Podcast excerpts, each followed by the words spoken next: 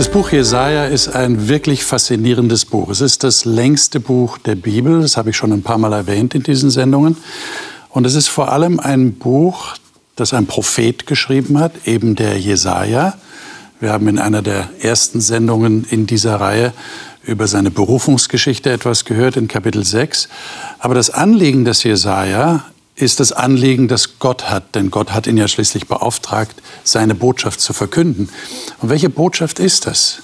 Es ist eigentlich eine Botschaft der Liebe und der Annahme, aber auch eine Botschaft des Tadels. Warum Tadel? Weil das Volk Israel abtrünnig geworden ist. Sie sind untreu geworden. Und sie waren wie Gefangene in einem Kerker. Und jetzt kommt Gott und sagt, ich will euch doch befreien. Ich will euch doch da rausholen. Ich will euch wirklich echte Freiheit geben. Ich will euch erlösen. Und ich verheiße euch ein gelobtes Land, das alles, was ihr bisher unter gelobtem Land verstanden habt, bei weitem übersteigt. Und damit weitet Jesaja den Blick in die Ewigkeit hinein. Und damit betrifft es natürlich auch uns, denn wir stehen ja auch noch vor der Ewigkeit und vor einer neuen Erde. Und das sind so die Themen, die das Buch Jesaja anspricht. Und heute werden wir darüber reden, dass Gott gerne möchte, dass Menschen Zeugen dieser Befreiung werden. Dass sie also mitmachen in der Verkündigung dieser Botschaft. Dass es nicht nur bei Jesaja bleibt, nicht nur bei den Propheten, sondern wir alle Anteil daran haben. Und was das im Einzelnen bedeutet und, und wie Gott sich auch darstellt, indem er den Menschen den Auftrag gibt, das wollen wir heute miteinander besprechen. Die Gäste sind hier und ich darf Ihnen die Gäste jetzt vorstellen. Scheiner Strimbo ist in Hessen geboren und in Schleswig-Holstein aufgewachsen. Sie hat Theologie studiert und leitet derzeit die Arbeit ihrer Freikirche unter Jugendlichen in Österreich, wo sie in der Nähe von Wien lebt. Marjuka Ostrovjanovic ist in Finnland geboren und aufgewachsen und hat in England Theologie studiert. Sie war Pastorin einer Freikirche und ist jetzt im Weiterstudium. Sie sagt, das Alte Testament habe ihr ein tieferes Verständnis vom Neuen Testament vermittelt. Reinhard Knobloch lebt und arbeitet in Süddeutschland, ist verheiratet, hat drei erwachsene Kinder und eine Enkeltochter. Er sagt, er sei ein freudiger, lebensbejahender und angstfrei glaubender Christ, der seinen Glauben gerne anderen mitteilt. Hartmut Wolf ist schon seit vielen Jahren Studienbegleiter im Hope Bibelstudieninstitut. Er sagt, es mache ihm besondere Freude, anderen Menschen zu helfen, Gott als ihren persönlichen Schöpfer kennen und lieben zu lernen. Genau das ist das Thema, das wir haben den Schöpfer kennenlernen. Darüber redet nämlich Jesaja. Und ich lade euch ein, dass wir Jesaja 41 aufschlagen. Das ist der erste Text. In der letzten Woche hatten wir über Jesaja 40 gesprochen. Tröstet, tröstet mein Volk, war da der erste Vers. Und jetzt Kapitel 41. Und ich schlage vor, dass wir mal einige Verse, also eigentlich wäre der Abschnitt die 20 Verse, die ersten 20 Verse, wir lesen mal ab Vers 8 bis Vers 14. Wir machen das hier immer so, wer hat und wer gerne liest, der liest und sagt gleich dazu, aus welcher Bibelversion er oder sie liest. Ja, ich kann gerne lesen. Mhm. Ich habe die neue evangelistische Übersetzung. Mhm. Doch du, mein Diener Israel, du Jakob, den ich erwählt habe, Nachkommen meines Freundes Abraham, ich habe, dich habe ich vom Ende der Erde genommen, dich aus ihrem fest, fernsten Winkel geholt und zu dir gesagt, du stehst in meinem Dienst. Ich habe dich erwählt und dich auch jetzt nicht verstoßen. Schau nicht ängstlich nach Hilfe aus, denn ich, dein Gott, ich stehe dir bei. Habe keine Angst, denn ich bin dein Gott ich mache dich stark und ich helfe dir. Ich halte dich mit meiner rechten und gerechten Hand. In Schimpf und Schande stehen alle da, die gegen dich gewütet haben. Sie gehen zugrunde, werden wie nichts. Die Männer, die, deinen, die dein Lebensrecht bestreiten. Du wirst sie suchen, aber nicht mehr finden. Die Männer, die mit dir zankten, die Krieg mit dir führten, werden wie nichts und Nichtigkeit denn ich bin Jahwe, dein Gott. Ich fasse dich bei der Hand und sage zu dir, fürchte dich nicht, ich selbst, ich helfe dir. Erschrecke nicht, kleines Würmchen Jakob, du kleines Häuflein Israel. Ich, ich helfe dir, spricht Jahwe. Dein Erlöser ist der heilige Gott Israels. Mhm, Dankeschön. Was gewinnt ihr da für einen Eindruck, wenn ihr diese Verse lest, wenn ihr die auf euch wirken lasst? Was, was ist die Botschaft, die so wirklich im Zentrum dieser Verse steht? Ich finde es einfach voll stark, weil es wirkt so, als ob Gott voll viel macht. Also ist ja ein, ein sehr starker Ausdruck von seiner Tätigkeit, von seiner Person, was er alles vorhat mit seinem Volk, was er ihnen verspricht. Mhm. Okay. Ja, ich finde, dass, dass die, für mich irgendwie die, die starke Botschaft ist, hab keine Angst. Und das kommt irgendwie sehr stark aus diesem Text. Und, und ich finde in Jesaja im Generellen und in den, in den nächsten Kapiteln eigentlich kommt das sehr, sehr oft vor. Hab keine Angst. Äh, dann ist natürlich die Frage interessant, wovor hat denn Israel Angst momentan? Mhm. Ähm, genau, das ist ja auch das, was hier so angesprochen wird. Die Leute, die dich hassen, die Krieg mit dir führen. Man muss sich das ja mal überlegen, Israel, das war ja was waren das? Das Israel ist nicht größer als Bayern. Äh, also das ist eine kleine Nation und das sind die Großmächte Ägypten, Assyrien im Hintergrund. Und die haben überhaupt kein Problem mit diesen Völkern, den gar auszumachen. Und da hat Israel auch Angst davor. Also was passiert mit ihnen? Die sind eigentlich nur ein Spielball von diesen Großmächten. Was sagt ihr denn zu den Bezeichnungen, die Gott für Israel wählt? Habt ihr das registriert? Würmchen hast du gelesen. Ja. Im, im, äh, im Luthertext steht Würmlein, mhm. du armer Haufe Israel. Mhm. Äh, ich meine, da würden wir doch heute in unserer modernen Zeit sagen, also ähm, das bringt ja nicht so viel Wertschätzung zum Ausdruck, das bringt ja nicht viel Ermutigung zum Ausdruck, wenn ich zu jemand sage, du armer Wurm. Ja, aber wenn das die Leute sind, die sich so fühlen mhm. im Vergleich zu diesen Großmächten, wer sind wir? Wir sind doch nur ein kleiner Haufen hier. Was sollen wir denn da machen? Ne? Also ich, ich glaube eher, dass das so eine Empathie Gottes ist, sich in ihre Lage, wie sie sich selber empfinden, reinzuversetzen und sagt, ja, ja, ich verstehe schon. Äh, ihr empfindet euch nur wie so ein kleiner Wurm gegenüber hier äh, diesen riesigen äh, Mächten und Tieren, die um euch herum sind. Aber da würde ich doch jetzt vermuten, dass, dass jetzt in unserer Jetztzeit jemand sagen würde, also du fühlst dich sehr minderbemittelt, du fühlst dich sehr arm, aber du wirst es schaffen. Glaube an dich, ja, du ja, machst das. Das ist eher Oder? so der Zeitgeist. Also ja. wir versuchen immer an dem zu appellieren, weil die Haltung natürlich sehr entscheidend ist, ob man etwas überwältigen kann oder nicht. Ja? Und deswegen aber das macht Gott hier nicht, eine oder? Eine positive Haltung zu haben. Das macht nee, er nicht. gar nicht. Er sagt nicht, zieh dich am eigenen Schopf äh, aus dem Sumpf raus, sondern er sagt, Mensch, nimm einfach meine Hand. Und ich denke, das ist auch ein Angebot, wo wir einfach das, was wir ergreifen können. Wer kann da Nein sagen in dieser Situation als Würmchen, als Haufen Dreck irgendwo zu sagen, ich kann nicht mehr, aber wenn jemand anders was für mich machen will, genial. Aber wie, wie, wie kriege ich das denn mit, dass das tatsächlich funktioniert? Modern ausgedrückt würde ich sagen, das klingt ja fast, als wäre es virtuell. Gott sagt, ergreife meine Hand. Wo ergreife ich in deine Hand? Wo fühle ich denn das? Wo empfinde ich denn das? Das ist doch wie ein Nebel, das ist doch irgendwie vage, das ist doch nicht greifbar, oder? Naja, wenn es um Verhandlungen geht, mit welcher Großmacht ich mich jetzt einlasse, um geschützt zu sein, und die Diskussion ist ja damals auch öfters gewesen, dann ist schon eine Frage, welche Hand ergreife ich da? Die von dem Pharao, die von dem assyrischen König oder Gott, der sagt, ich helfe dir. Ich Aber das haben sie ja oft genug gemacht, ja, weil natürlich die Menschen sind ja viel näher. So ist da gehe ich halt zur Großmacht Assyrien genau. oder zu Ägypten und sage, helf mir bitte. Und, und dann kommen die mit Soldaten. Kontrastprogramm, Gott sagt, ich bin's. Mhm. Aber wie mache ich das? Wenn wir das jetzt mal übertragen, wie, wie hm. mache ich das denn? Ich, ich drücke doch lieber auf die Taste meines Handys und rufe jemand an und sage, kannst du mal kommen und mir helfen? Ich schaffe das nicht alleine. Ist okay. Ist okay. ja, ich denke. Aber wenn dann jemand sagt, nee, nee, du verlass dich nicht auf Menschen, sondern auf Gott, wie mache ich denn das? Ich denke, ein Prinzip ist auf jeden Fall, natürlich, Gott sieht man nicht.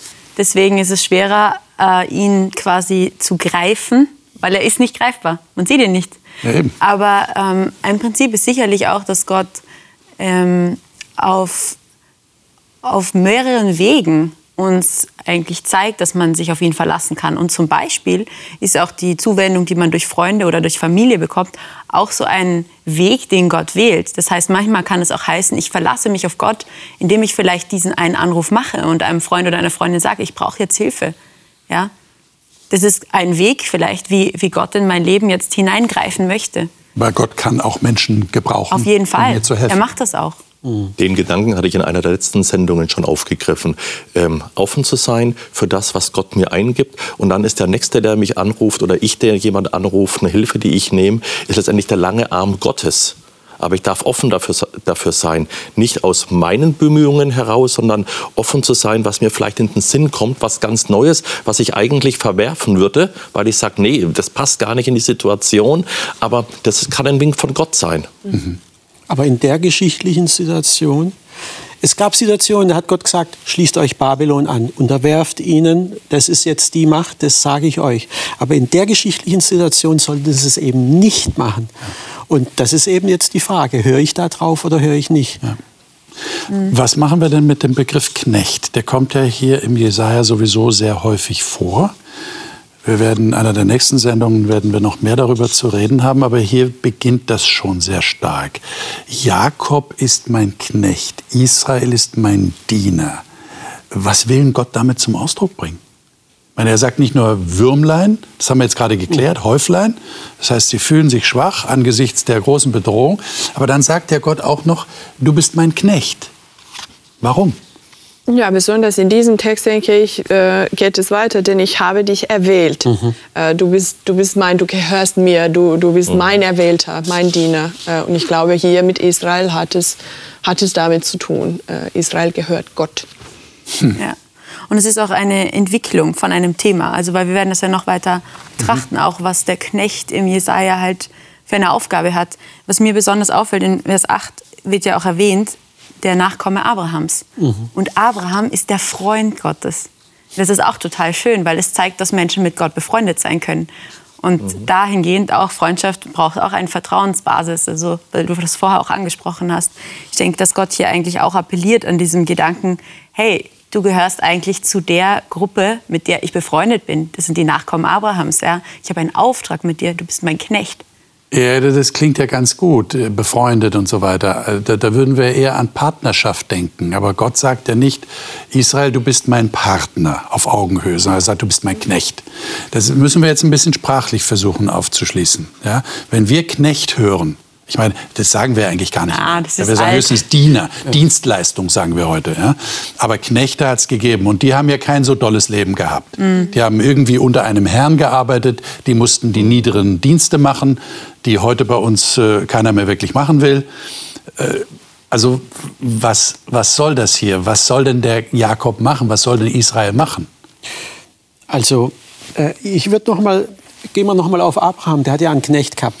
Das war sein Hauptmanager. Also wir können okay. die Knechte nicht jetzt so okay. nur im negativen Bereich sehen, sondern natürlich, der war abhängig, ist gar keine Frage, in einer Abhängigkeitsrolle, das ist so. Aber er hat einen Status gehabt, er ist mit wichtigen Aufgaben beauftragt worden, hat Freiheiten gehabt zu agieren und so. Aber ich denke, in diesem Zusammenhang sagt Gott, ja, ich habe dich berufen, ich habe dich auserwählt. Du bist mein Werkzeug und ich schütze dich und ich bin bei dir. Also er macht ihnen wieder bewusst, sie, ihre Vergangenheit, woher kommt ihr eigentlich? Was ist denn eure Identität? Denn Identität, wer bin ich denn eigentlich? Ja, ich bin, ich gehöre zu dieser Familie, ja. Wo, wo, wo komme ich eigentlich her? Und da erinnert sie Gott noch einmal dran. Ich habe Abraham berufen. Jakob, das ist auch mein Knecht. Von denen stammt ihr ab. Das ist meine Erwählung. Besonders in dieser Situation, wenn sie im Exil äh, sind oder, oder gewesen sind und, und man könnte da denken, vielleicht hat Gott mich jetzt verlassen, ich habe irgendwie Falsches gemacht und jetzt bin ich hier alleine. Und das ist eine Erinnerung an diese, an diese Sachen, die, an diesen Bund, äh, der schon früher gemacht worden ist. Nein, du bist immer noch äh, mein Diener, du bist immer noch, wir sind immer noch hier zusammen. Ähm, aber so eine klare Aufgabe bei diesem Text für Israel sehe ich jetzt nicht. Hier, denke ich, ist eher, geht es eher um die Aktivität Gottes. Wie du schon am Anfang gesagt hast, dass Gott, äh, Gott aktiv äh, äh, wird. Es, ist, es wird ganz viel, äh, Gott sagt so oft, ich werde das tun, ich werde, da verwendet er auf Hebräisch diesen Personalpronomin, was man eigentlich nicht verwenden müsste. Auf Hebräisch könnte man es genau. auch nur mit einem Verb sagen, aber er sagt immer wiederholend, ich, ich, ich. Also ich glaube, da geht es ganz stark darum, dass ja. Gott eigentlich da ja. handelt. Ja. Mhm. Winfried, du hast vorhin gesagt, Knecht ist heute nicht mehr gebräuchlich. Ja, aber wenn ich heute Knecht höre und in die alte Zeit mich hineinversetze, war das eine wechselseitige Beziehung. Okay. Einmal eine sehr liebevolle, auch von dem Knecht durchaus, äh, von dem Herrn zum Knecht, der hat nämlich für ihn gesorgt der hat ihn versorgt, war für seine Gesundheit, für alles zuständig, selbst auch für die Familie. Und auf der anderen Seite, und ich denke, das ist auch, was hier äh, uns ausge, ja, ausgedrückt werden soll in dem Jesaja-Text, dass der Knecht in der Abhängigkeit von dem Herrn steht. Und äh, da wird er von Gott daran erinnert, denk dran, wer dein Herr ist. Nicht irgendwelche anderen, auf die du dich verlassen kannst. Ich sorge für dich. Ich bin für dich da. Also das ist so ein Stichwort, das ist bei mir jetzt hängen geblieben. Es ist ein, ein, Abhängigkeitsverhältnis, aber durchaus auch im positiven Sinne. Ja. Da ist jemand, der sorgt für mich und der möchte gerne, dass ich, ja, ich würde mal sagen, seinen Auftrag ausführe. Und das kommt ja auch durch, das werden wir jetzt noch sehen, äh, in den nächsten Texten, äh, was Gott auch von diesem Knecht Jakob von Israel erwartet. Mhm. Und da müssen wir uns natürlich die Frage stellen, was erwartet er von uns? Aber dazu kommen wir noch. Lesen wir mal Kapitel 44. Und zwar ähm, die Verse ab Vers 24 in Kapitel 44. Ähm, lesen wir mal erst diese Verse. 24 äh, bis 28 und dann lesen wir auch noch in Kapitel 45. Ich kann lesen, ich lese aus der Elberfelder. Mhm. So spricht der Herr, dein Erlöser und der dich vom Mutterleib angebildet hat. Ich, der Herr, bin es, der alles wirkt, der die Himmel ausspannte. Ich allein, der die Erde ausbreitete. Wer war da bei mir? Ich bin es, der die Wunderzeichen der Orakelpriester platzen lässt und die Wahrsager zu Narren macht, der die Weisen zur Umkehr zwingt und ihr Wissen zur Torheit macht, der das Wort seines Knechtes aufrichtet und den Plan seiner Boten ausführt, der von Jerusalem sagt, es soll bewohnt werden und von den Städten Judas, Sie sollen aufgebaut werden und seine Trümmerstätten werde ich wieder aufrichten. Der zur Meerestiefe spricht, versiege und deine Ströme will ich austrocknen. Und von Kyros spricht er, mein Hirte, er wird alles ausführen, was mir gefällt, indem er von Jerusalem sagen wird, es werde gebaut und der Grundstein des Tempels werde gelegt. Mhm. Dann lesen wir noch äh, Kapitel 45.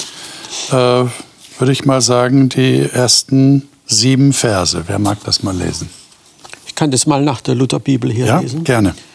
So spricht der Herr zu seinem Gesalbten, zu Kyros, den ich bei seiner rechten Hand ergriff, dass ich Völker von ihm, vor ihm unterwerfe und Königen das Schwert abgürte, damit vor ihm Türen geöffnet werden und Tore nicht verschlossen bleiben. Ich will vor ihm hergehen und das Bergland eben machen ich will die ehernen Türen zerschlagen und die eisernen Riegel zerbrechen. Und will dir heimliche Schätze geben und verborgene Kleinode, damit du erkennst, dass ich der Herr bin, der dich beim Namen ruft, der Gott Israels. Um Jakobs meines Knechts und um Israels meines Auserwählten willen rief ich dich bei deinem Namen und gab dir Ehrennamen, obgleich du mich nicht kanntest.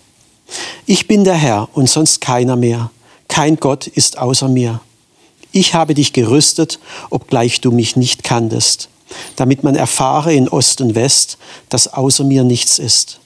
Ich bin der Herr und sonst keiner mehr, der ich das Licht mache und schaffe die Finsternis, der ich Frieden gebe und schaffe Unheil. Ich bin der Herr, der dies alles tut. Mhm. Also ich stelle mir jetzt mal vor, jemand liest diesen Text zum ersten Mal und hat überhaupt keine Ahnung und stolpert über den Namen Kyros. Der kommt ja plötzlich da rein. Ja, man, man liest so, ich bin dein Erlöser und ich habe dich vom Mutterleib an gebildet, ich habe den Himmel ausgespannt und der zur Meerestiefe spricht, versiege und deine Ströme will ich austrocknen und plötzlich der von Kyros spricht. Ähm, Könnt ihr da irgendwie das mal erklären? Wer ist Kyros? Und warum spricht Gott ihn hier so an? Er ist sein Hirte, sein Gesalbter. Ja, es ist eine erstaunliche Prophezeiung. Man muss sich ja bewusst machen, Jesaja hat ungefähr ne, so 150 Jahre, jetzt mal so ganz grob, vor dem König Kyros gelebt gehabt. Genau. Und äh, jetzt ist die Frage, wo, wo, wo, woher hat er das jetzt? Und, und, ihn noch beim Namen zu nennen, also das ist, äh, das ist krass. Also eine echte Prophezeiung von der uns sogar berichtet wird. Daniel hat ja diese Zeit erlebt, mhm. war unter Kyros gewesen. Man vermutet sogar, dass er ihm diese Texte einfach vorgelegt hat und zu ihm gesagt hat, du bist derjenige, vor dem vor so langer Zeit gesprochen worden ist, Gott möchte dich zu einem Werkzeug machen. Und ich glaube, das muss auf den König auch sehr beeindruckend gewirkt haben, als dann die Zeit tatsächlich erfüllt war. Wo war der König? Also der Kyros, der ist der äh, persische König. Der persische der, König. Genau, mhm. der, der dann ähm, Babylonien erobert hat und dadurch dann für Richtig. die Israeliten, also für die Juden dann die Freiheit, also die Freiheit gegeben hat, zurück äh, genau. aus dem Exil Also die Meder und Perser, ne, die haben doch Babylon erobert. Genau. Und, und er war dann der große Perserkönig. Und das ist wahrscheinlich genau das Erstaunliche dabei, dass der Kyros hier dann als als Gottes Hirte genannt wird oder ja. sein, sein Gesalbte. Also Gesalbte ist, ein, äh, ist Termin, das ist eine Ter äh, Terminologie in dem Alten Testament, was nur für Propheten, Könige, Priestern äh, in Israel äh, eigentlich ge, ge, gemeint war. Und dann plötzlich ist der Kyros so etwas, das ist erstaunlich, dass er so ein Werkzeug Gottes ähm, hier genannt. Wie, wie, erklärt ihr euch das? Wir erfahren ja nirgendwo, dass der Kyros gesalbt wurde, also von Gott gesalbt wurde. Wie erklärt ihr euch das? Gesalbter, das wäre ja auch ähm, Messias, nicht? Messias Wenn ist ja, das Wort für Messias ist ja in der Ursprache eigentlich der Gesalbte. Ein Gesalbter ist ja jemand, der im Auftrag von Gott was tut. Ja, genau. Und das ist eigentlich ein Paradox, weil äh, Kyros, da war das Volk Israel ja noch nach wie vor in der Knechtschaft. Und ähm, das zeigt mir aber diese Allmacht Gottes. Er sagt, selbst die Feinde, die, die mein Volk unterdrückt haben, die müssen mir gehorchen. Wenn ich sage, ähm, dann muss der Kyros was tun und meinen, ja, meinen Worten, und das finde ich einfach genial, so diese Allmacht zu sehen. Äh, nicht nur ihr als Volk Israel, auch die umliegenden Völker, was die machen, das lasse ich zu, das befehle ich denen sogar und die müssen es umsetzen. Ich meine, das ist ja krass, habt ihr das gelesen in Vers 4? Ich gebe dir, also ich gehe mal davon aus, das ist immer noch äh, Kyros, der hier angesprochen wird, ich gebe dir einen Ehrennamen, mhm. ohne dass du mich erkannt hast. Ich würde sogar sagen, dass der Kontrast ist eigentlich in Jesaja, dass ja das Volk nicht gehorcht. Dass das Volk ja eigentlich sich quasi abgewandt hat und in, in ihrer eigenen Art äh, ja den Weg der Anbetung gesucht haben und dass Gott sogar hier einen Mann gefunden hat, der nicht zu seinem Volk gehört und der sogar das tut, obwohl er, obwohl er die Erkenntnis nicht hat. Und es gibt so viele Passagen, die davon sprechen, wo er sagt, ja, erkennt mich doch, ich bin der Gott, der das wirkt. Und hier ist offensichtlich dieser Mann bereit, das zu tun, ohne dieselben Informationen zu haben wie das Volk Israel. Also es ist sehr bemerkenswert. Mhm. Ja, für mich spricht es über, darüber, wie Gott naja, eigentlich die Universalität Gottes, dass er Gott aller Nationen ist, mhm. dass, dass, dass er Voll. alle Menschen äh, geschaffen hat und nicht nur die Israeliten sind in dem Sinne seine, seine Kinder oder, oder mhm. gehören ihm. Er leitet alles. Aber dann auch wichtig, denke ich, dass er Kyros aber in diesem Zusammenhang erwähnt, weil, weil er wird doch... Ähm, Befreiung für Israel äh, bringen. Also das ist doch der Zweck dafür. Genau, es ist nicht nur irgendwelche seine eigenen Geschäfte, was er irgendwo macht und seine Kriege in generellen, sondern es geht hier bestimmt da, darum, dass Israel jetzt befreit wird. Äh, und das ist der Grund. Und ich meine, Hartmut, du hast ja gerade erwähnt, das ist eine Prophezeiung. Mhm. Eine sehr erstaunliche Prophezeiung, weil sie ist tatsächlich einige Zeit vor dem tatsächlichen Ereignis gemacht worden. Warum macht Gott das denn eigentlich? Er könnte doch einfach das arrangieren und dann passiert's.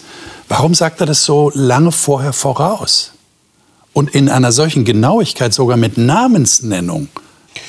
Äh, nicht unbedingt in diesem Text, da wird es nur so nebenbei kurz erwähnt. Aber Jesaja ist derjenige, der immer wieder sagt: Ihr mhm. könnt euch umschauen, wo ihr wollt. Die Zukunft vorhersagen, das kann nur der Schöpfer von Raum und Zeit. Er kann präzise sagen, was morgen passiert. Und alle Wahrsager, das was sagt er hier auch, Vers 25, werden zunichte gemacht. Die können sagen, was sie wollen. Es wird nicht eintreffen. Es wird das eintreffen, was ich meinen Knechten, den Propheten, in den Mund gelegt haben. Ihr Wort wird zutreffen. Und das ist auch so eine Herausforderung, finde ich dann. Äh, äh, also Jesaja sagt an anderer Stelle, kommt mal alle her und sagt mir mal, wer von euch kann so die Zukunft vorhersagen wie unser Gott. Das ist eine richtige Herausforderung. Äh, und das ist eines der vielen Beispiele, wo die Menschen auch Vertrauen fassen können und sagen, wow, dieser Gott Israels, das hat er über, über 100 Jahre vorausgesagt, sogar den Namen genannt. Ich meine, das konnten die ja damals auch mitkriegen. Ich ich denke, da sind manche in Medienpersien damals äh, unter Kyros zum Nachdenken gekommen, als Daniel ihnen diese alte Schriften, diese Pergamentrollen geöffnet hat und ihnen gezeigt hat, von dir, König Kyros, steht hier geschrieben. Ich meine, das müsste doch die Israeliten, Entschuldige, das müsste doch die Israeliten elektrisiert haben, oder? Dass sie gesagt haben, boah, das ist ja Wahnsinn, ja. ja. Da, da, müssen wir jetzt unbedingt für Gott eintreten und müssen Zeugen werden für das, was er da vorhersagt. Mhm. Klar, für sie war das voll super. Ich würde da gerne noch kurz einhaken, weil das passt voll gut zu dem, ähm, wo du vorher die Frage stellst, wie kann man denn Gottes Hand ergreifen? Mhm. Wie können wir ihm vertrauen? Ich glaube, dass das auch ein äh, etwas ist, was wir vom Jesaja auch heute uns mitnehmen können. Also wenn das derselbe Gott ist, der da geschrieben hat, der gesproch, gesprochen hat ähm, und der konnte von vorher schon sagen, was passieren wird, dann weiß ja das Volk damals, dass man Gott vertrauen kann. Und die Möglichkeit haben wir heute genauso. Ja, es ist nicht leichter geworden, als es damals war. Aber es ist der gleiche Gott geblieben, ja. Und das, was er gesagt hat, ist eingetroffen. Das soll uns ermutigen, denke ich, dass äh, man ihm vertrauen kann, ja. So gesehen können eben auch die, die Bibel und, und Abschnitte dieser, dieser Prophetie, wenn man so möchte, ähm, ganz stark auch in unser Leben hineinsprechen und sagen, ja, ich halte mich an dem und ich orientiere mich daran, ich bin der Treue und ich, äh, ich werde es ausführen. Wie gebe ich Ihnen das weiter? Meine Zeugen der Befreiung ist unser Thema. Ähm, da sollten wir auch darüber reden. Wie, wie, wie verinnerliche ich denn diese Erkenntnis, dass Gott ein Gott ist, der vorhersagt, der vertrauenswürdig ist? Und wie gebe ich das dann weiter? Menschen, die mit diesem Gott nicht viel anfangen können, weil sie ihn nicht kennen. Also ich kann mich noch gut erinnern, in meiner Arbeit für Studenten kam eines Tages ein Medizinstudent älteren Semesters zu mir. Naja, und hat sich auch mit der Bibel Gedanken gemacht, hat gesagt, Herr Wolf, also äh, wir waren dann später per äh, Du, Hartmut, äh, das ist für mich nicht glaubwürdig. Und dann habe ich zu ihm gesagt, ich kann dir zeigen, dass Gott so glaubwürdig und real ist, wie du jetzt vor mir sitzt. Er hat gesagt, das will ich sehen. Und dann haben wir diese Prophezeiung studiert. Mhm. Prophezeiungen von damals, die in Erfüllung gegangen sind, wo man natürlich auch sagen könnte, na ja, und, und so weiter. Prophezeiungen, die in unserer Zeit jetzt in der Gegenwart in Erfüllung gehen. Und ich kann mich noch gut am Schluss des Gespräches erinnern. Er war immer noch vor der Frage, wie, wie will er mit diesem Gott in Kontakt reden? Aber er hat zu mir gesagt, Hartmut, jetzt verstehe ich deine erste Aussage das ist wirklich glaubhaft, das ist glaubwürdig. Und das war, das war am Anfang für sein Framework überhaupt nicht, dass es wirklich nachprüfbare Belege gibt, dass da jemand über Raum und Zeit steht als Schöpfergott und da reinspricht und, und unsere Geschichte, so wie wir in einem Buch vorblättern, sagt, also da wird das und das passieren, da wird das passieren. Mhm. Das ist für die Leute ein unglaubliches, äh, unglaubliche Geschichte. Mhm. Ich meine, jetzt hast du jemanden erwähnt, der die Frage gestellt hat. Mhm. Das ist ja eine tolle Geschichte, wenn jemand die Super Frage stellt. Mhm. Äh, erreiche ich auch Menschen, die keine Frage stellen? Geht das? Oder ist das, es gibt ja auch dieses Wort Perlen vor die Säue, das traue ich mich gar nicht zu sagen, aber so, so in, nach dem Motto, äh, ich, ich verstreue meine Botschaft, die gute Botschaft von diesem wunderbaren Gott, aber die Leute wollen es ja gar nicht hören. Das ist ja die, die, das ist sinnlos praktisch. Ich denke, ja, jeder hat irgendwo so die Frage, was passiert in der Welt? Gerade in den Zeiten, wo wir jetzt irgendwo leben, äh, fragt jeder, wie geht es irgendwo weiter? Ähm, und wenn man dann, sage ich mal, die Bibel aufschlägt oder von jemandem das nahegekriegt wird, was die Bibel über das Heute und über das Morgen erzählt, ist es doch eine Hilfe zu sagen, die Bibel hatte, hat recht, weil sie hat schon früher in der Vergangenheit Sachen vorausgesagt, die sind eingetroffen. Und dann ist doch die Glaubwürdigkeit einfach da. Dann kann ich glauben, dass was für die kommende Zeit vorausgesagt ist, wird auch eintreffen. Aber da brauche ich schon ein bisschen näheren Kontakt zu einem Ja, Menschen, oder? Voll. Kann ich nicht ja zu meinem Nachbarn gehen und sagen, übrigens, also wir leben jetzt in schwierigen Zeiten. Sie haben sicherlich auch die Frage, wie es weitergeht. Ich kann Ihnen jetzt mal aus der Bibel vorlesen. Da würde er wahrscheinlich Ja. sagen, äh, wie kommen Sie mir vor? Ja, aber kommt man nicht ganz normal ins Gespräch mit seinem Arbeitskollegen, mit Okay. seinem Nachbarn und dann war die, ist die Frage, wie gehst du mit der Zeit jetzt um oder wie planst du die nächsten Jahre und in dem Moment kann ich das einfließen lassen, Okay. dass ich da eine Hilfe habe, die mir einfach so die Sicherheit gibt. Also Gelegenheiten nutzen, die sich Ja. bieten. Ja. Ich denke, äh, super, wenn solche Gelegenheiten kommen, aber äh, also bei mir zumindest ist es nicht so oft passiert, dass man irgendwie mit der Prophetie anfangen kann, dass das der erste Schritt irgendwie ist.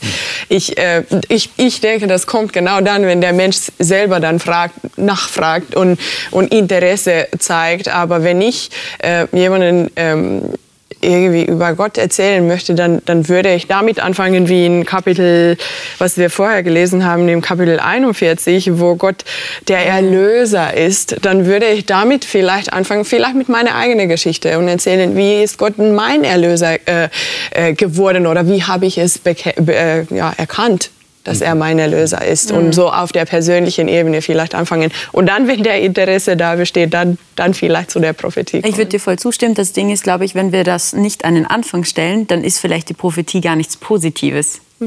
Weil ich meine, nur weil es einen Gott gibt, der weiß, was passiert, muss nicht heißen, dass das für mich positiv ist. Weil wenn ich zu diesem Gott keinen Bezug habe, kann mir das sogar Angst machen. Da gibt es jetzt dieses übermächtiges, da dieses Wesen, das vielleicht irgendwas weiß, was ich noch nicht weiß, und es wird auf jeden Fall eintreten. Also da würde ich dir auf jeden Fall zustimmen. Ich würde das auch so sehen. Ich glaube, wichtig ist, dass erst auch es wirklich eine positive Botschaft sein kann, dass da ein positiver Anker auch gesetzt wird, damit es diese befreiende Botschaft ist.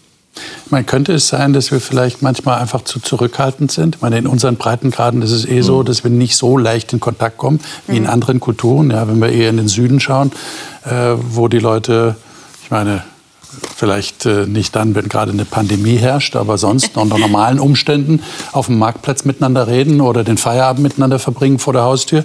Das gibt es bei uns eher weniger. Also wo man, wo man wirklich Berührungspunkte hat, wo man miteinander ins, ins Gespräch kommt. Aber die Gelegenheiten gibt es trotzdem, oder? Ich denke, das ist auch eine Kultur, Kulturfrage. Bei uns ist die Frage nach dem Gehalt, nach der Religion ein Tabu. In anderen Kulturen ist es Ja, überhaupt nicht kein genau. Problem äh, mit solchen Dingen. Das heißt, man muss da immer auch die Sensibilität haben. Und ich denke, ich begleite Menschen auf ihrem Weg. Jeder Mensch hat schon seine Erfahrungen mit Gott gemacht, bevor ich ihm überhaupt begegnet bin. Also das erlebe ich immer wieder. Selbst wenn er auch sagt, ah, weiß ich gar nicht. Und dann auf einmal, doch, da war mal irgendwas. Und, und ich begleite, guck, wo er steht und versuche dann wieder einfach an der Stelle äh, entgegenzukommen und Und weiterzukommen. auch nicht zu übersehen, dass es ja wirklich Menschen gibt, die einsam sind, die sich auch nach Gemeinschaft sehnen, die vielleicht mal einfach mit Leuten Zeit verbringen wollen, Genau. die über was reden wollen oder einfach nur mal spielen wollen miteinander oder irgendwas sich anschauen oder da gibt es ja viele Möglichkeiten oder ein Hobby miteinander teilen, wo man tatsächlich sich näher kommen kann und wo man tatsächlich dann von diesem Fundus weitergeben kann, den man von der Bibel her kennt und den man hat.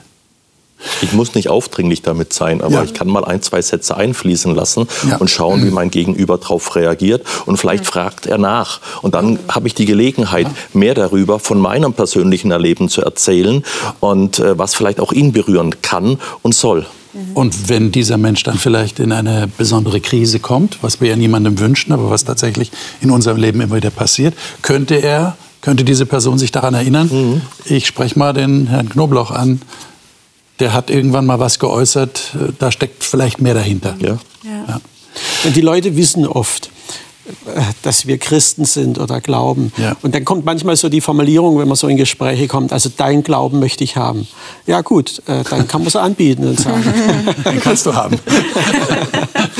Ja, ist genau, gut. genau. Jesaja 42 habe ich hier noch vor mir. Äh, Jesaja 42 würde ich mal vorschlagen, wir äh, lesen die ersten vier Verse. Wer mag das mal lesen? Ich lese aus Neues Leben. Okay. Schaut her, das ist mein Knecht, den ich festhalte. Er ist mein Auserwählter und macht mir Freude. Ich habe ihm meinen Geist gegeben, damit er den Völkern das Recht bringt. Er wird weder schreien und lärmen, noch seine Stimme auf der Straße hören lassen.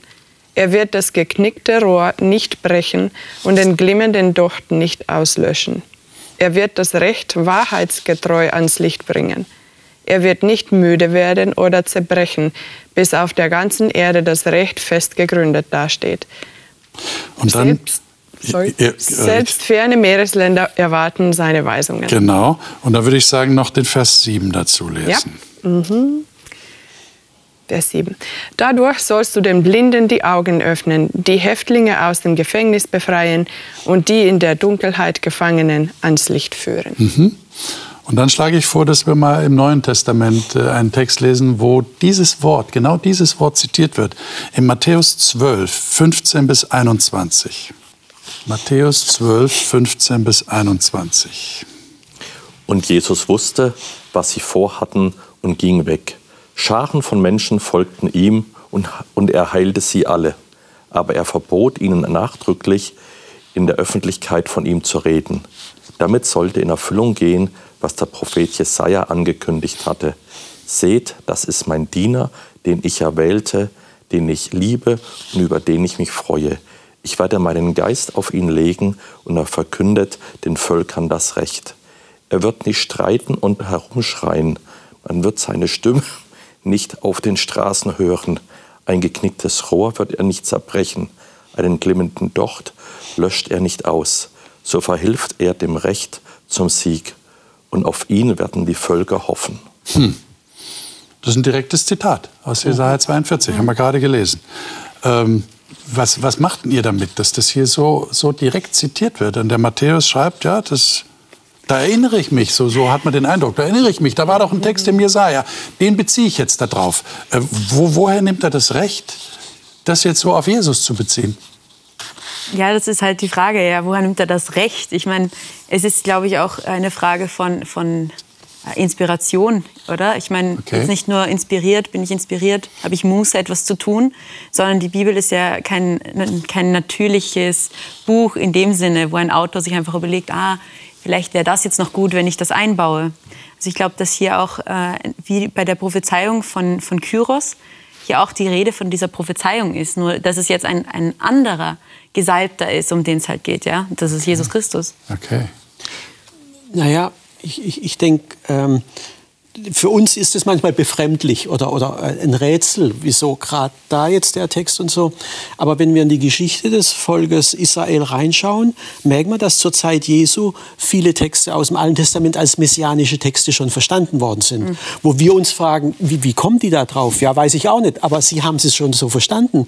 Und wenn die dann zitiert werden, diese messianische Texte, ist es natürlich jetzt eine Provokation. Äh, ist er wirklich der Messias, dieser, dieser erwartete Retter von Israel oder nicht? Ja? Also das, Jesus zitiert ja auch selber als und Johannes der Täufer hat auf ihn hingewiesen. Also da, da, da waren ganz viele Stränge, wo eben das Volk und die Oberschicht sich die Frage stellen musste, ist er der Gesandte Gottes oder ist er ein Betrüger? Weil wir müssen uns im Klaren machen, es waren zur Zeit Jesus viele Leute unterwegs gewesen, die behauptet haben, der Messias zu sein. Und dann steht man natürlich davor, geht es jetzt hier vor Erfüllung? Äh, können Blinde auf einmal sehen und, und, und Lahme gehen? Äh, äh das ist prophezeit worden. Ist es jetzt? Ist es nicht? Also ich denke, das war eine ganz spannende Zeit gewesen, die Erfüllung dieser Texte zu sehen und jetzt zu gucken, ist das der Messias. Und deshalb war es so wichtig, dass diese Verbindung aufgezeigt genau, wird. Genau. Das ist schon vorhergesagt ja. im, äh, in der hebräischen Bibel, genau. im Alten Testament. Ich denke, in Jesaja, wenn wir, wenn wir diese Dienertexten oder Knechttexten lesen, dann kann es manchmal ein bisschen verwirrend sein, weil wir haben ja gerade erst gelesen, dass Israel der Diener ist und jetzt plötzlich ist das doch irgendeine messianische Verheißung. Äh, und ich, aber ich denke, bei diesem Text in, in Jesaja 42, was hier jetzt zitiert wird, wird es ziemlich klar, dass das nicht nur um Israel geht, weil das mhm. eine universale Verheißung ist, äh, dass, dass er den, das Recht an allen Völkern bringt. Ähm, das ist etwas, was nicht unbedingt nur für Israel äh, gelten würde. Mm, oder in Vers, ähm, in Vers 6 auch, dass er mm, diesen Diener als Bund für das Volk macht und das Licht für die Völker, also Bund für das Volk, Bund für Israel. Wie könnte Israel ein Bund für sich selber mhm. sein? Also das, das muss irgendetwas anderes sein. Dann gibt es Menschen, die meinen, vielleicht ist da der Kyros gemeint, aber ich finde, das würde auch in diese Verheißung nicht ganz gut passen, besonders bei dieser Beschreibung von den geknickten Rohr und so, was er nicht bricht. Also das passt nicht wirklich zu dem Bild von Kyros. Also so kann man hier in Jesaja auch die Texte äh, identifizieren, die, die Knechtes äh, oder Dienertexte, die dann eigentlich, wo es um eine messianische Verheißung geht. Und dann natürlich haben wir den Text aus dem Neuen Testament, das genau. ist auch. Und wie Hartmut ja schon erwähnt hat, gerade mit, mit den Heilungen, die geschehen, mhm. Blinde werden wieder sehen, Lahme werden wieder gehen, das ist ja ganz klar natürlich auf Jesus gemünzt. Das heißt also, der Knecht Jakob ist eigentlich ein, ein Vorläufer, kann man das so sagen, von dem eigentlichen Knecht, der kommt. Und die dieser Knecht Jakob, das Volk Israel, sollte schon Zeuge der Befreiung sein, weil sie selber wurden ja befreit aus Ägypten. Und jetzt kommt der eigentliche Knecht und ja, macht das dann wahr oder, oder erinnert sie daran, was eigentlich ihre mhm. Aufgabe ist und sagt, das ist auch für die Heiden gedacht, das ist nicht nur für euch gedacht. Mhm. Also an manchen Stellen, denke ich, sieht man direkt, der Knecht ist Jesaja selbst. Mhm. Er hat ja auch Botschaften an andere Völker, haben wir ja in den vorhergehenden Kapiteln auch schon gelesen gehabt. Letztendlich für die Heiden, also für die nicht-israelitischen Völker. Dann merkt man direkt an Stellen, wo im Plural dann auch Israel angesprochen wird. Ihr Nachkommen Abrahams ist ja klar, dann, da ist jetzt das Volk gemeint. Bei Kyros ist es ja auch klar. Aber wir merken, da ist eine Schnittmenge.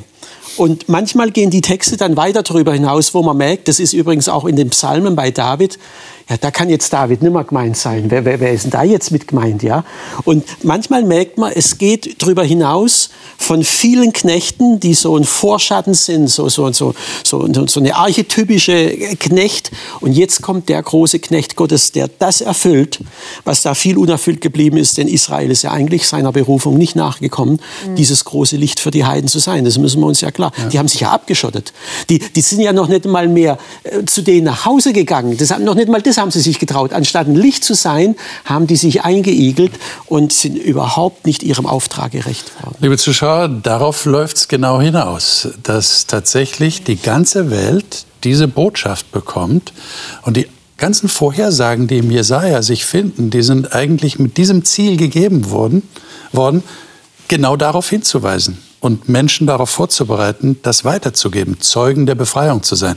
Und dann fokussiert sich alles auf diesen einen Gesalbten, diesen einen Messias, der da kommen soll.